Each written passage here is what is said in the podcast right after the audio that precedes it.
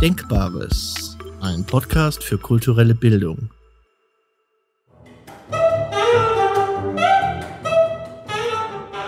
Thea Dorn, die Schriftstellerin, hat zu dem Buch, um das es heute geht, Die Farbe Rot, bei der Verleihung des Bayerischen Buchpreises den Ausspruch geprägt, ein so unfassbar kluges, gebildetes, materialreiches Buch, dass ich wirklich vor Bewunderung auf die Knie gehe. Gerd Köhn ist unglaublich klug, aber er hat nie den Gestus des Bescheidwissens. Herr Köhn, wir sind sehr gespannt auf Ihre auf Ausführungen und freuen uns auf den Abend. Ähm, dieses Buch äh, kommt eben aus einer noch späteren, ich habe dann über ein Buch auch über die Urszenen des deutschen Terrorismus, also was hat eine Fraktion dieser 68er Linken diesen Absprung in den Untergrund, das habe ich damals in Frankfurt aus der Nähe äh, verfolgen können, äh, getrieben. Also das hat auch immer ein Element von Motivforschung. Also ich schaue nicht einfach auf Texte, auf Ideologien, sondern ich schaue, was verbinden eigentlich die Menschen, die sich so definieren, die so handeln, die ihr Leben auf diese Karte setzen. Ja, in gewisser Weise haben wir das sogar auch getan.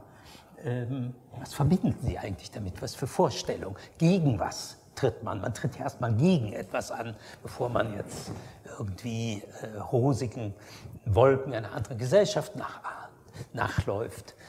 Ähm, ja, das waren alles Dinge, die mich dazu gebracht haben, das weiterzutreiben. Und dann habe ich eben in diesem Buch aber nochmal versucht, das Ganze in einen großen geschichtlichen Zusammenhang zu stellen. Ich bin nun schließlich Historiker von meiner Ausbildung her, wenn auch außerakademischer. Ähm, und das Ganze eben nicht nur als ein Begriff, eine Ideologie, eine Bewegung, eine Idee zu sehen, sondern es tatsächlich in die Landschaft des 19. und 20. Jahrhunderts realgeschichtlich hineinzustellen äh, und so irgendwie einen handfesteren Zugriff äh, auf das Thema äh, zu gewinnen. Dass Rot besonders anregend und aufregend wirkt, ist physiologisch messbar. Seine emotionalen Wirkungen oder assoziativen Bedeutungen bewegen sich dabei in einem weiten polaren Spektrum, das von Liebe, Sinnlichkeit und Fruchtbarkeit über Erregung, Leidenschaft und Zorn bis Kampf, Krieg und Tod reicht. In der europäischen Antike war Rot die Farbe der Männlichkeit und der Kriegsgötter weshalb der rote Planet nach dem römischen Kriegsgott Mars benannt wurde. Aber zu anderen Zeiten oder in orientalischen Kulturen war Rot eher die Farbe der Weiblichkeit, von den Purpurlippen der Pharaonentöchter bis zu den roten Brautkleidern in China. Im fernen Osten galt Rot seit alters her als die Farbe des Glücks, des Reichtums oder der Bannung böser Geister. In der christlichen Welt war Rot dagegen ein Symbol des Leidens Christi und seiner Nachfolger, der Blutzeugen und Märtyrer. Unter Berufung auf sie hüllten sich die Kirchenfürsten in jenen Purpur, der im vorchristlichen Raum bereits ein Zeichen von Vornehmheit, Macht und Reichtum war und es das ganze Mittelalter hindurch blieb. Aber in einer charakteristischen Wolte und einem langen Akt der Gegenbesetzung wurde das Rot schließlich zur Farbe der volkstümlichen Auflehnung und der proletarischen Rebellion. Als die am 14. Juli 1889 zum 100. Jahrestag des Sturms auf die Bastille in Paris zusammengetretene Gründungsversammlung der Sozialistischen Internationale die rote Fahne zu ihrem zentralen Emblem wählte.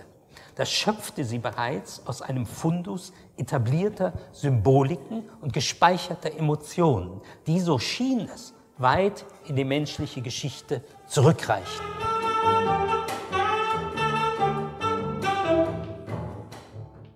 was kann man gegen Emanzipation haben, gegen Befreiung, wenn man sieht, es gibt ähm, Zustände der Unterdrückung? Oder was kann man dagegen haben, dass tatsächlich auch mit dem entsprechenden begrifflichen Instrumentarium über den Kapitalismus nachgedacht wird? Das brauchen wir heute mehr als je zuvor. Wir werden sicherlich über die Gegenwart auch noch sprechen. Aber gleichzeitig ist mit dem Ideal und diesen Überle Überlegungen auch, die in Richtung Freiheit, Gerechtigkeit, Gleichheit gehen, immer auch dieses Moment des Terrors verbunden.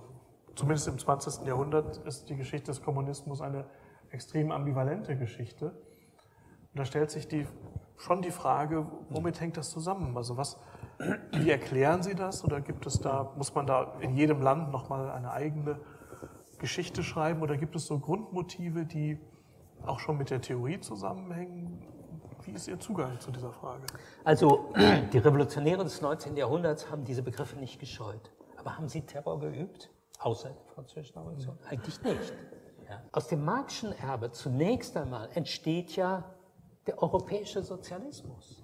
Äh, die marxistische Partei schlechthin von 1914 ist die deutsche Sozialdemokratie. Ja?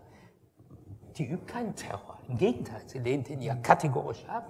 Das hat auch Ihre Lesung nochmal verdeutlicht, wenn wir heute über Russland reden, heute über China reden, letztlich heute über die Welt reden, die Konflikte, die wir haben. Im Grunde auch, wenn wir heute über Trump reden, ähm, müssen wir zur Kenntnis nehmen, was im Grunde mit der Farbe Rot verbunden ist. Wir können das nicht einfach abstreifen, sondern wir sehen, wie sehr Geschichte immer auch Gegenwart deutet und die Herausforderungen heute sind so zahlreich. Auch die Verwirrung, die wir teilweise haben, weil wir im Grunde Schwierigkeiten haben einzuordnen, ja. was die wichtigsten Bewegungen sind, was überhaupt geschieht, mhm. sodass so ein Buch eben über die rein historischen Dimensionen hinaus auch für die Gegenwart orientiert. Vielen Dank, Herr Köhn. Wir freuen uns auch dann auf nächstes, nächsten Essay zur Jetztzeit. Hätte ich nicht verraten sollen. Aber eben auch eine wichtige Frage und mit dem Dank an Sie ja. in unser aller Namen Danke an Sie. Auch Martin Ramp. Ja. ja.